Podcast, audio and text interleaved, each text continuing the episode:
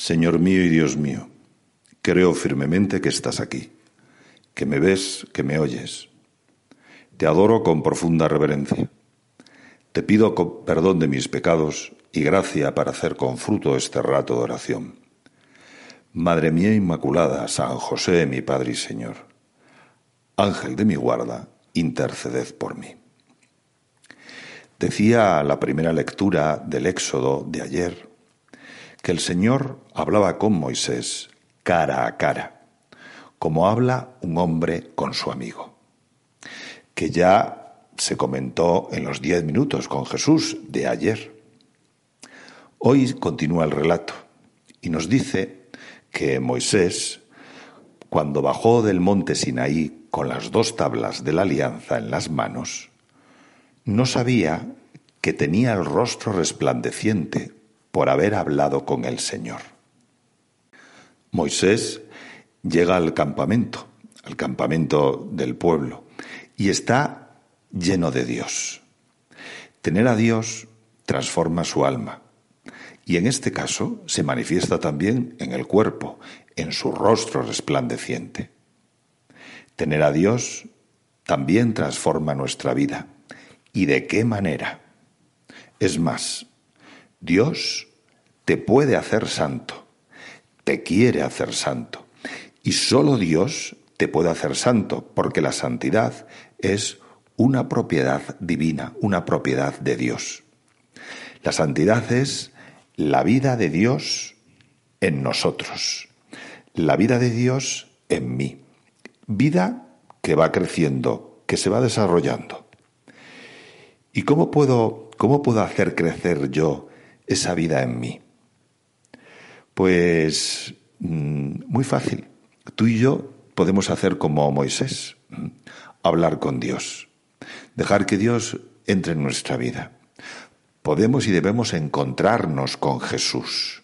Podemos, debemos y lo necesitamos. Encontrarnos con Jesús en la oración, la palabra de Dios, en la Eucaristía, en el pan y siempre que quieras.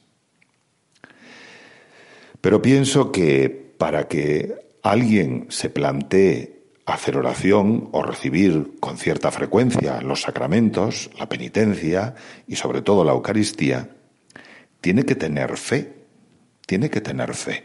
Si no tiene fe, pues sería absurdo, sería absurdo. Pero para perseverar en la oración y en los sacramentos, hay que tener fe en la oración.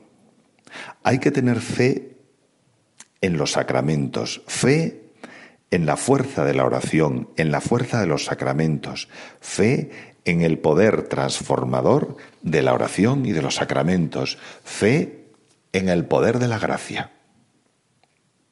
La gracia me llena el alma de luz y quizá mi rostro no resplandezca, no deslumbra, como ocurría con el rostro de Moisés. Pero Jesús, si tú estás conmigo, si tú estás en mí, todo cambia. Y si tú estás conmigo, si tú estás en mí, se tiene que notar.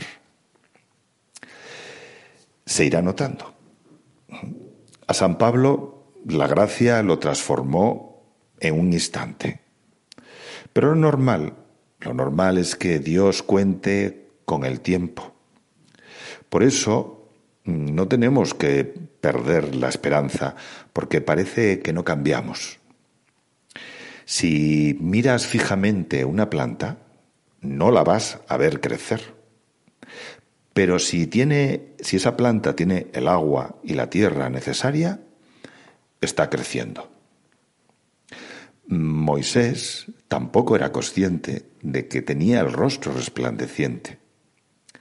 Y tú y yo, si tenemos los alimentos necesarios para el alma y los aprovechamos, la oración, los sacramentos, pues de alguna manera también estamos creciendo.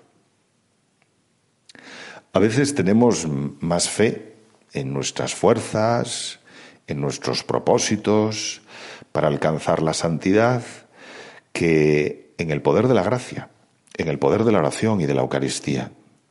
¿Y qué pasa? ¿Qué pasa cuando ponemos toda nuestra esperanza en nuestras propias fuerzas? Pues que al final nos cansamos, nos estrellamos y mandamos toda la porra y con desesperanza decimos, esto, esto de la santidad, esto es una empresa imposible. Y es cierto, es imposible sin ti, Jesús. Yo solo no puedo nada, yo no puedo absolutamente nada. Eres tú el que transforma mi vida.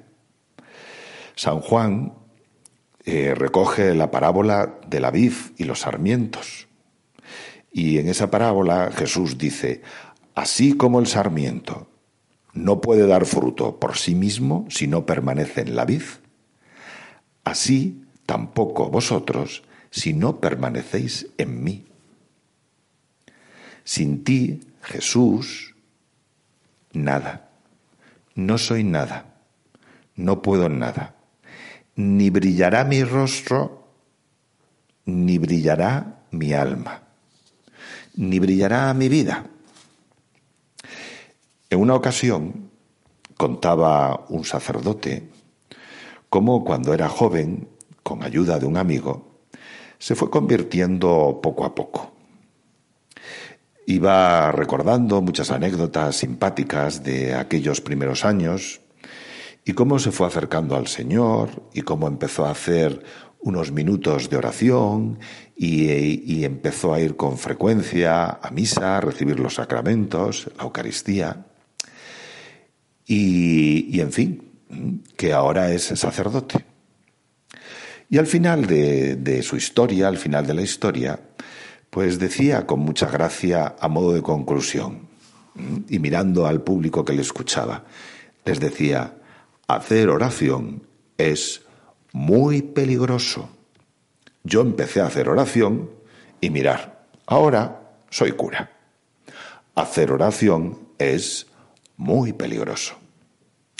Por cierto, hacer diez minutos con Jesús es también muy peligroso. Hablar contigo, Jesús, como quien habla con un amigo, buscarte en la Eucaristía, tenerte no cerca, sino dentro de mí, dejar que tu vida llene mi vida, que me transforme, que ilumine mi alma, que ilumine mi vida. Y esto que dicen que hacer oración es muy peligroso, en realidad hacer oración me llena de paz y de alegría y efectivamente me transforma. Y si eso es peligroso, estoy dispuesto a correr ese peligro. Te decía que tener a Jesús se tiene que notar. Y es cierto, yo no puedo recibirte, Señor, en la Eucaristía o hacer unos minutos de oración y según salgo maltratar a alguien, perder la paciencia, enfadarme, mentir. Bueno, poder sí puedo. Y seguramente alguna vez lo he hecho. ¿eh? Salir de hacer un rato oración o de recibir a Jesús y hacer una tontería, una memez. Pues, eh, no sé, a veces me he preguntado, ¿no? Y ahora, y, o sea, salgo de, hacer, de estar contigo, Señor, y ahora esto. ¿eh? ¡Qué desastre! Mm, ¿De qué estaba hablando contigo? ¿Para qué me ha servido? En fin, menos mal que tú, Jesús, tienes mucha, mucha paciencia. Pero a pesar de todo, estar contigo, hacer un rato de oración, recibirte en la Eucaristía, me transforma, poco a poco, quizás sin darme cuenta, pero me transforma. Y ya es muy peligroso. Y creo que también si, si yo, Señor, si te tengo, Jesús, pues también exteriormente se me tiene que notar en mi rostro alegre, en los modos amables, en el trato con los demás, en la disponibilidad para servir. La Virgen y San José tienen a Jesús. ¿Cómo te imaginas sus rostros, sus modales? ¿Cómo me quiero parecer a ellos? Te doy gracias, Dios mío, por los buenos propósitos, afectos e inspiraciones que me has comunicado en este rato de oración. Madre mía Inmaculada, San José, mi Padre y Señor, Ángel de mi guarda, interceded por mí.